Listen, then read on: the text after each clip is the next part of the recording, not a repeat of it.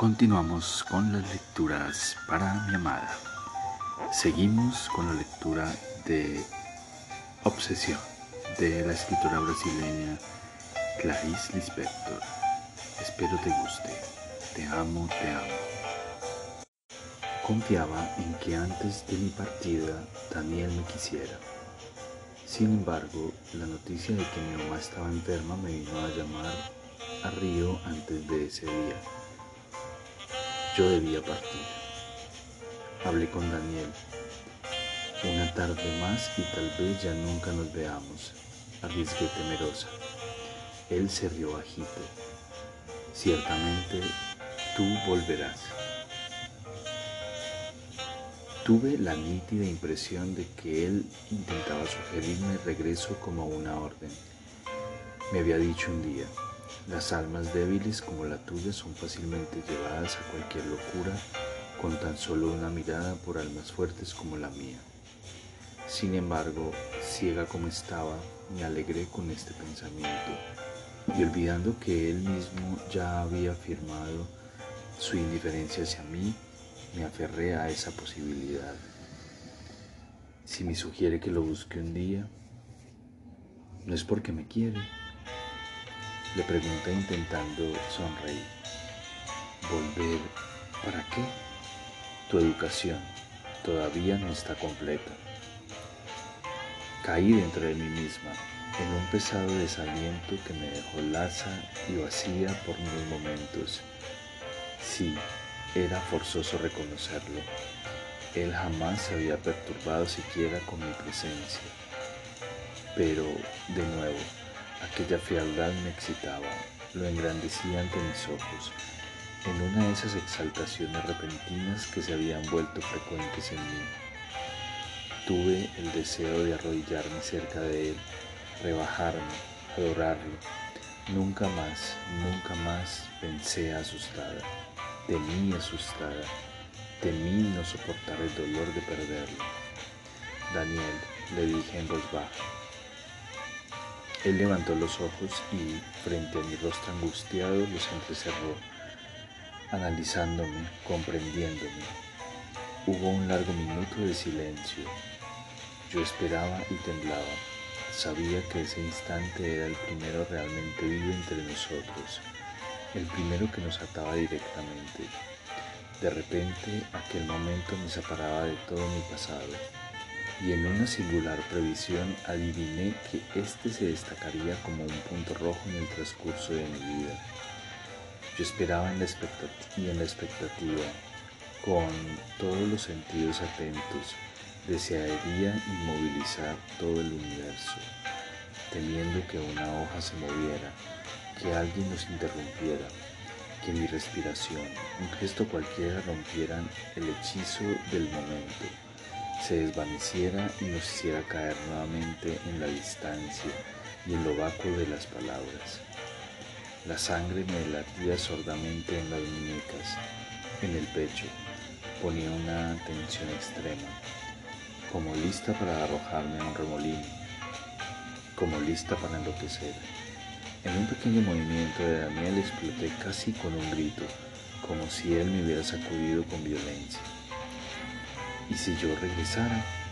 Recibió la frase con desagrado, como siempre, en que mi intensidad de animal lo ofendía. Fijó sus ojos en mí y progresivamente sus rasgos se transformaron. Enrojecí la constante preocupación de alcanzar sus pensamientos no me había concedido el poder de penetrar en los más importantes, pero había adiestrado mi intuición en cuanto a los menores. Yo sabía que para que Daniel se apiadara de mí, yo debería mostrarme ridícula. Ni el hambre ni la miseria de alguien lo conmovía más que la falta de estética. Los caballos sueltos, húmedos de sudor, me caían sobre el rostro enrojecido y el dolor, al que mi fisonomía durante largos años calmada aún no se había habituado. Debía encorvar mis facciones, impregnarlas de una nota grotesca. En el momento más grave de mi vida yo me presentaba ridícula, lo decía la mirada de disgusto de Daniel. Permaneció en silencio y, como después de una larga explicación, agregó, con la voz lenta y serena. Y además, tú me conoces más de lo que sería necesario para vivir conmigo. Ya he hablado mucho. Una pausa. Encendió el cigarrillo sin prisa. Me miró muy al fondo de los ojos y con una medio sonrisa concluyó. Yo te odiaría el día en que nada más tuviera que decírtelo. Ya había sido bastante pisoteada para no sentirme herida. Era la primera vez, no obstante que él me rechazaba claramente, a mí, a mi cuerpo, a todo lo que yo poseía y que le ofrecía con los ojos cerrados. Aterrorizada con mis propias palabras que me arrastraban independientes a mí, proseguí con humildad, intentando agradarlo. ¿Contestarás al menos mis cartas? Él tuvo un imperceptible movimiento de impaciencia, pero me respondió con la voz controlada, apacible. No, lo cual no impide que tú me escribas. Antes de retirarme, me besó, me besó en los labios, sin que mi inquietud se apaciguara, porque lo hacía por mí, y mi deseo era que él sintiera placer, que se humanizara, se humillara.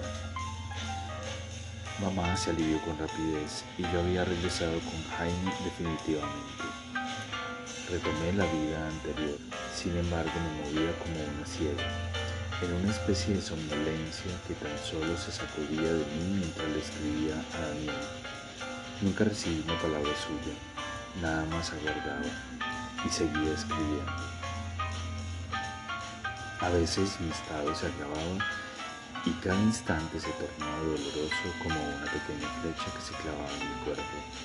Pensaba en ir, en correr hacia Daniel, Caía en una fiebre de movimientos que en vano procuraba disciplinar en trabajos caseros para no despertar la atención de Jaime y de la criada. Seguía en estado de lasitud, en que sufría menos.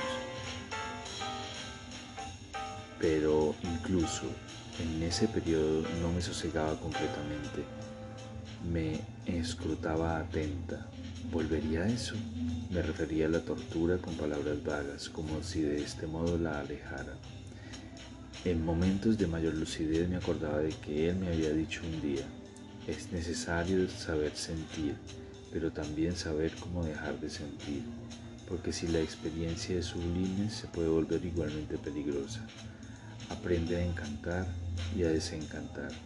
Observa, te estoy enseñando algo que es precioso, la magia opuesta al ábrete sésamo, para que un sentimiento pierda el perfume y deje de intoxicarnos. Nada hay mejor que exponerlo al sol.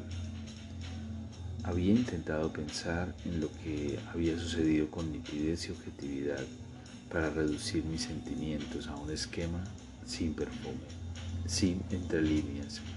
Vagamente me parecía una traición. A Daniel, a mí misma, lo había intentado Afortunadamente, simplificando mi historia en dos o tres palabras, exponiéndola al sol, me parecía realmente irrisoria, pero no me contagiaba la frialdad de mis pensamientos y más bien imaginaba que se trataba del caso de una mujer desconocida con un hombre desconocido. No, estos nada tenían que ver con la opresión que me aplastaba, con aquella nostalgia dolorosa que me desorbitaba los ojos y aturdía la mente e incluso lo había descubierto, temía liberarme. Eso había crecido demasiado dentro de mí, me llenaba. Quedaría desamparada si me curara. Al final, ¿qué era lo que ahora sentía sino un reflejo? Si aboliera Daniel sería un espejo blanco. Me había tornado vibrante, extrañamente sensible no soportaba más aquellas amenas tardes en familia que anteriormente tanto me habían distraído. Hace calor, ¿verdad, Cristina? decía Jaime. Hace dos semanas que estoy intentando esta puntada y no lo logro, decía mamá. Jaime atajaba, desperezándose. Imagina ser ganchillo con un tiempo de estos. El demonio no es hacer ganchillo, es sentarse rompiendo la cabeza para hallar la tal puntada. Replicaba papá. Pausa. Mercedes acabará también comprometida con ese muchacho, informaba mamá. Incluso fea como es, respondía papá distraído dándole vuelta a la hoja del periódico. Pausa. El jefazo decidió ahora usar el sistema de envío de la... Yo disimulaba la angustia e inventaba un pretexto para retirarme por unos momentos y en la habitación dormía el pañuelo, sofocando los gritos de desesperación que amanizaban mi garganta. Caí en la cama, con el rostro hundido en la almohada grande, esperando que algo sucediera y me salvara. Empezaba a odiarlos a todos y deseaba abandonarlos, huir de ese sentimiento que se desarrollaba a cada instante, mezclado a una insoportable piedad de ellos y de mí mismo como si todos juntos fuéramos víctimas de la misma e irremediable amenaza. Intentaba reconstituir la imagen de Daniel rasgo por rasgo. Me pareció que si lo recortara nítidamente tendría una especie de poder sobre él. Retenía la respiración, me estiraba, me apretaba los labios, un momento, un momento más, y lo tendría gesto por gesto. Su figura ya se formaba nebulosa. y finalmente, poco a poco desolada, yo la percibía desvanecerse. Tenía la impresión de que Daniel huía de mí sonriendo. Sin embargo, su presencia no me abandonaba. Una vez, estando con Jaime, yo la había sentido y me, ruboricé. Lo había imaginado que nos miraba con su sonrisa calmada e irónica. Bien, veamos, una pareja feliz. Me había estremecido de vergüenza durante varios años. Apenas logrado soportar la sombra de Jaime. Pensaba en Daniel. Con mayor intensidad aún. Frases suyas giraban dentro de mí como un torbellino. Una u otra se destacaba y me perseguía horas y horas. La única actitud digna de un hombre es la tristeza, la única. Lejos de él, empezaba a comprenderlo mejor. Recordaba de que Daniel no sabía realmente reír. A veces, cuando yo decía algo gracioso y si lo sorprendía distraído, veía su rostro como si se partiera, con una mueca que contrariaba aquellas arrugas nacidas únicamente del dolor y de la meditación. Un aire a un tiempo infantil y cínico, indecente casi, como si él estuviera haciendo algo prohibido como si estuviera engañando, robándole a alguien. Yo no soportaba verlo en esos instantes raros. Bajaba la cabeza, vejada, llena de una piedad que me hacía mal. Realmente él no sabía ser feliz. Tal vez nunca se le hubiera enseñado, quién sabe. Siempre tan sola, desde la adolescencia, tan lejos de cualquier gesto amigo. Hoy, sin odio, sin amor, con indiferencia solamente de cuánta bondad yo sería capaz.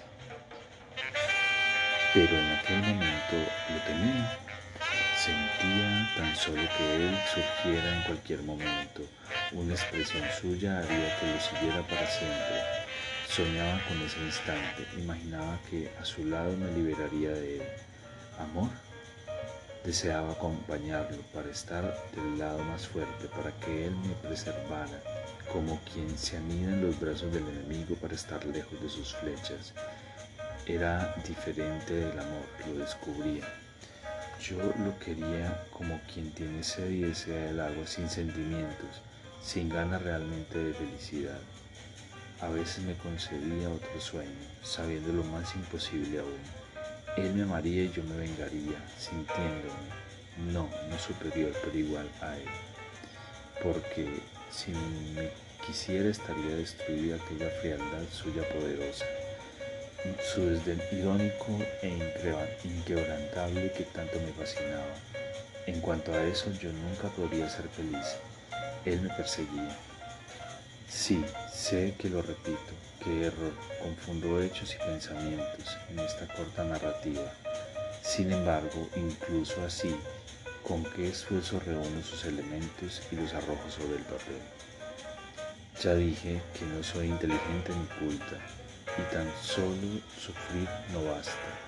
Sin hablar con los ojos cerrados hay algo debajo de mi pensamiento, más profundo y más fuerte, que pretende reconstruir lo que pasó y que en un huidizo instante lo veo con nitidez. Pero mi cerebro es débil y no logro transformar ese minuto vivo en una reflexión.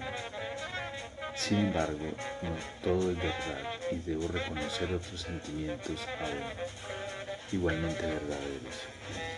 Muchas veces, pensando en él, en una transición lenta, me veía sirviéndolo como un esclavo. Sí, lo admitía, créeme y asustada. Yo, con un pasado estable, convencional, nacida en la civilización, sentía un placer doloroso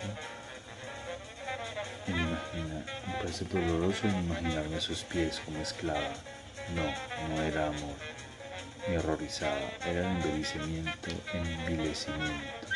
Me sorprendía mirándome al espejo, buscando en el rostro un rasgo nuevo, nacido del dolor, de mi vileza, y que pudiera conducir mi razón a los instintos en tumulto que aún yo no quería aceptar.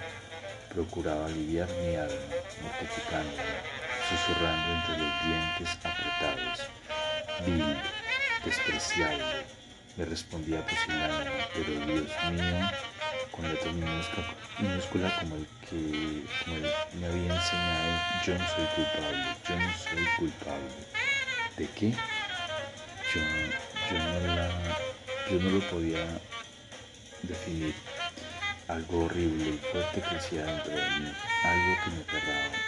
Era tan solo eso lo que sabía. Y confusamente, delante de su recuerdo me encogía, me unía a Jaime, acogiéndolo con cariño hacia mí, en el deseo de protegernos a ambos contra él, contra su fuerza, contra su sonrisa. Porque sabiendo afortunadamente que estaba lejos, lo imaginaba presenciando mis días y sonriendo algún pensamiento secreto. De esos que yo apenas adivinaba su existencia, sin jamás lograr penetrar el sentido. Procuraba después de tanto tiempo, más de un año, como para justificarme a Jaime nuestra vida burguesa. De tal modo, él se había apoderado de mi alma. Aquellas largas charlas en las que yo tan solo lo oía, aquella llama que se encendía en mis ojos, aquella mirada lenta, pesada de conocimiento, bajo los párpados gruesos, me habían fascinado habían despertado en mis sentimientos oscuros el deseo doloroso de profundizar en no sé qué para alcanzar no sé qué cosa. Y ese y sobre todo habían despertado en mí la sensación de que en mi cuerpo y en mi espíritu palpitaba una vida más profunda, más intensa de la que yo vivía. De noche, sin dormir, como si hablara con alguien invisible me decía bajito vencida. Concuerdo, concuerdo que mi vida es confortable y mediocre. Concuerdo, es pequeño todo lo que tengo. Sentía que me daba su cabeza de benevolente. No puedo, no puedo, me gritaba a mí misma, abarcando. En ese lamento mi imposibilidad de dejar de quererlo, de continuar en aquel estado de principalmente seguir los caminos grandiosos que él había empezado a mostrarse, a mostrarme y donde yo me perdía, minúscula y desamparada. Había sabido de las vidas ardientes, pero había vuelto a mí misma trivial. Él había dejado entrever lo sublime y había exigido que también yo me quemara en el fuego sagrado. Yo me debatía sin fuerzas. Todo lo que yo había aprendido con Daniel me había hacía ver únicamente la pequeñez de mi vida cotidiana y maldecirla. Mi educación no había terminado.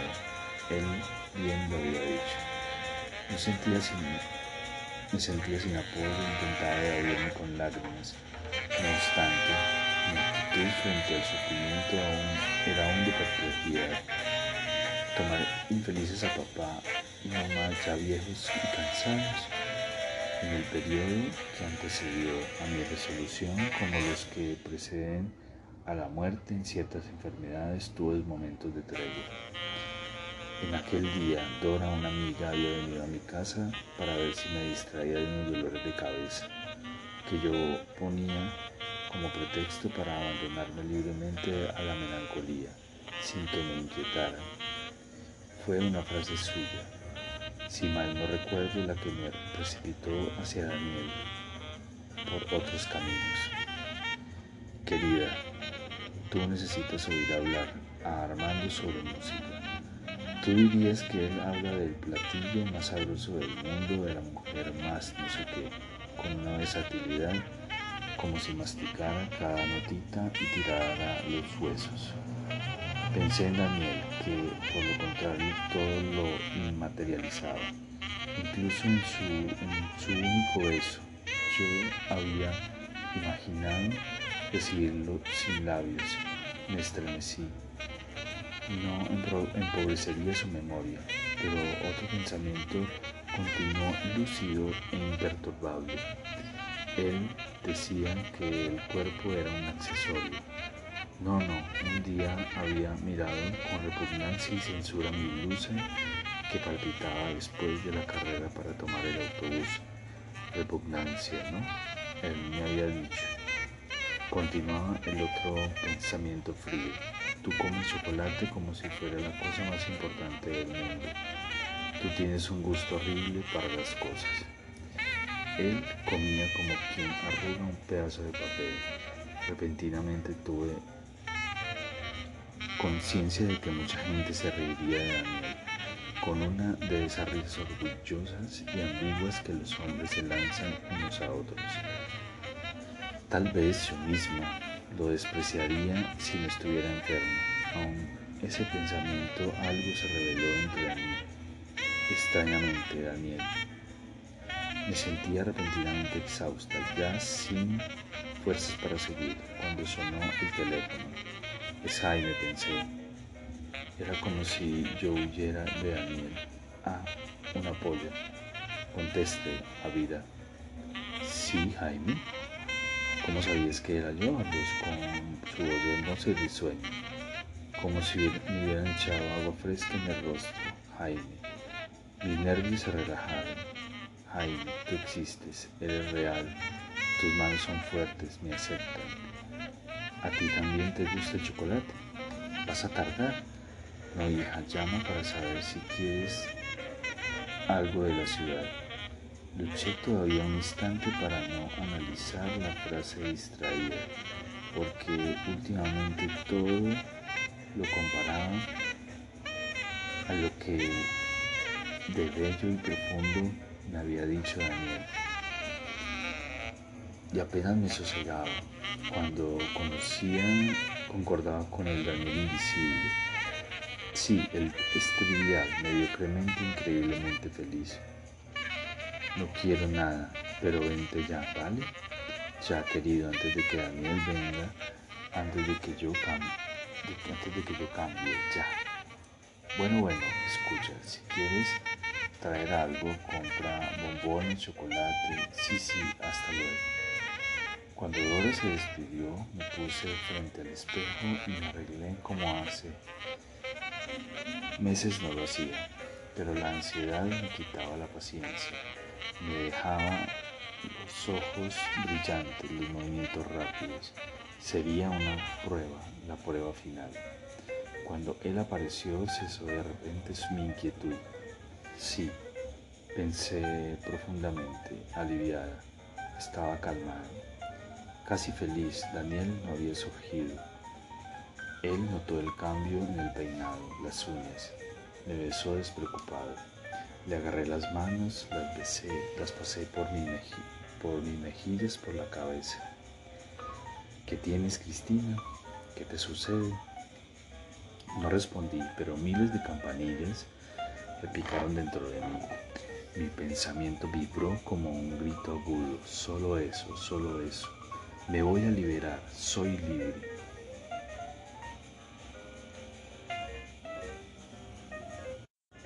Nos sentamos en el sofá y en el silencio de la sala sentí paz.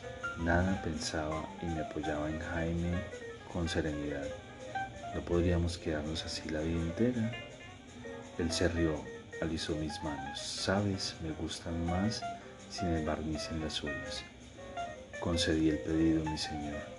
Concedido el pedido, mi señor. Pero no fue un pedido, fue una orden. Después, de nuevo el silencio, venteándose los oídos, los ojos, quitándome fuerzas, quitándome las fuerzas. Estaba bien, suavemente bien. Él pasó la mano sobre mis cabellos. Entonces, como si una lanza me hubiera traspasado la espalda, me enderecé repentinamente en el sofá. Abrí los ojos, los fijé dilatados en el aire. ¿Qué pasa? Me preguntó Jaime inquieto. Sus cabellos. Sí, sí, pensé en una ligera sonrisa de triunfo. Sus cabellos eran negros, los ojos, un momento, los ojos negros también. Esa misma noche decidí irme y de repente no pensé más en el asunto. Estuve despreocupada y hice agradable la velada a Jaime. Me acosté serena y dormí hasta el día siguiente, como no lo había hecho hacía mucho. Esperé a que Jaime se fuera al trabajo, mandé a la criada a su casa de descanso. Acomodé en una pequeña maleta lo esencial. Antes de salir, sin embargo, se volatilizó repentinamente mi serenidad. Movimientos inútiles, repentinos, pensamientos rápidos y atropellados. Me parecía que Daniel estaba junto a mí. Su presencia era casi palpable.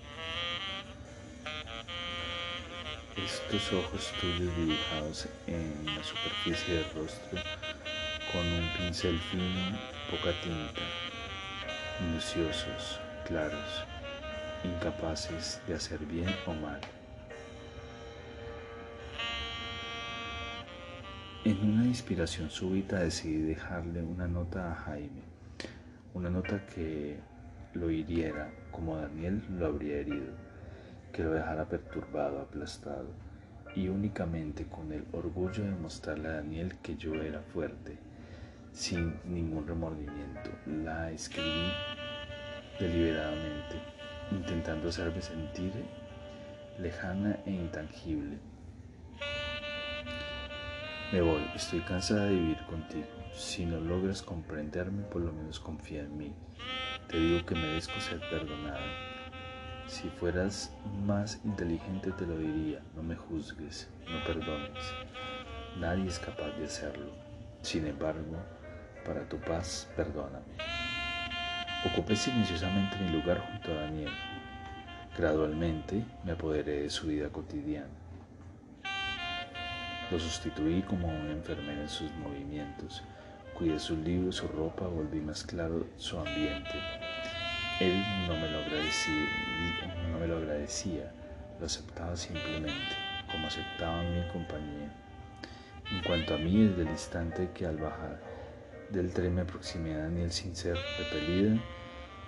Mi actitud fue una solamente, ni de galería, ni de alegría por él, ni de remordimientos por Jaime, ni propiamente de alivio.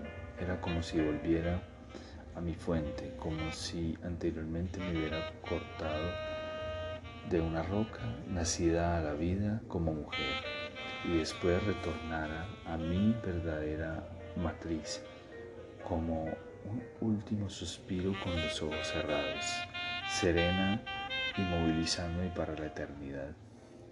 No reflexionaba sobre, sobre la situación, pero cuando analizaba alguna vez era siempre del mismo modo. Vivo con él y es todo. Permanecía junto al poderoso, al que sabía. Eso me bastaba. Porque no duró siempre aquella muerte ideal. Un poco de clarividencia en ciertos momentos. Me advertía de que la paz solo podría ser pasajera. Adivinaba que no siempre me bastaría vivir a Daniel y profundizaba más en la existencia concediéndome treguas, aplazando el momento en que yo misma buscaría la vida para descubrirla sola por medio de mi propio sufrimiento. Mientras tanto, resistía únicamente y reposaba. Los días transcurrían, los meses caían unos sobre otros. El hábito se instaló en mi existencia y ya guiada por este me ocupaba minuto a minuto de Daniel. Ya no lo oía trémulo, exaltada como anteriormente. Yo había entrado en él, nada me sorprendía ya. Nunca sonreía, no había aprendido de la alegría, sin embargo no me alejaría de su vida ni para ser feliz. Yo no lo era, pero tampoco era infeliz. De tal modo yo me había incorporado a la situación de que de esta no recibía más estímulos y sensaciones que me permitieran vocalizarla. Tan solo un temor perturbaba mi extraña paz, que Daniel mandara que me fuera. A veces, cosiendo silenciosamente su ropa a su lado, presentía que él iba a hablar. Abandonaba la costura sobre el regazo. Empalidecía y esperaba su orden. ¿Te puedes ir?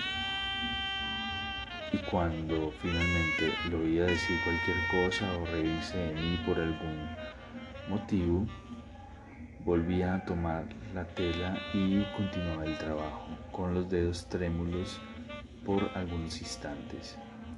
En fin, sin embargo, estaba próximo. Un día que salí temprano, por un accidente que hubo en una de las carreteras, me demoré demasiado fuera de casa.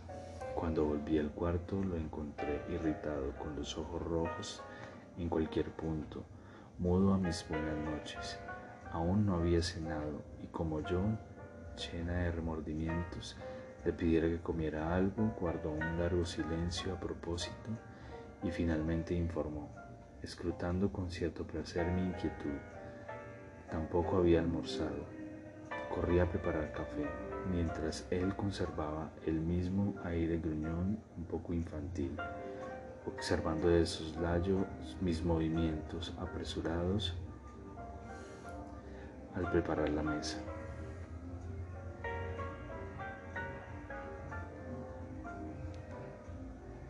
De repente abrí los ojos sorprendida. Por primera vez descubría que Daniel me necesitaba. Yo me había vuelto necesaria al tirano. Él lo sabía ahora. No me despediría. Recuerdo que me detuve con la cafetera en la mano, desorientada. Daniel seguía sombrío, con una queja muda contra mí. Descuido involuntario. Sonreí un poco tímida. Entonces él me necesitaba. No sentía alegría, sino como una desilusión. Bien, pensé. Terminó mi función. Me asusté sobre aquella reflexión inesperada e involuntaria. Había ejercido ya mi tiempo como esclava. Tal vez siguiera haciéndolo sin revelarme hasta el final de la vida. Pero servía a un Dios y Daniel había flaqueado, se había desencantado, me necesitaba, repetí mil veces después, con la sensación de haber recibido un bello y enorme regalo, demasiado grande para mis brazos y para mi deseo. Y lo más extraño es que a esta impresión la acompañaba otra, absurdamente nueva y fuerte.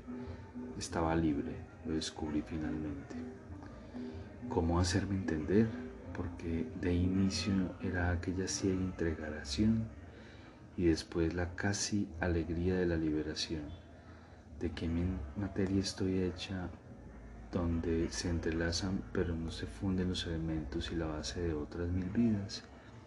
Sigo todos los caminos y ninguno de ellos es todavía el mío.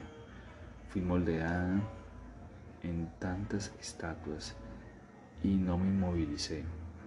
De ahí en adelante, sin que lo deliberara, descuidé imperceptiblemente a Daniel y ya ahora no aceptaba su dominio, me resignaba únicamente. ¿Para qué narrar hechos que demuestran mi progresiva caminata hacia la intolerancia hacia el odio? Se sabe muy bien que poco basta para transformar la atmósfera como un anzuelo o uno de los sentimientos que reposan como bolas de enjambre en el fondo de las aguas sosegadas y lo llevan a la superficie, lo hacen girar por encima de los demás. Y aquí terminan lecturas para mi amada.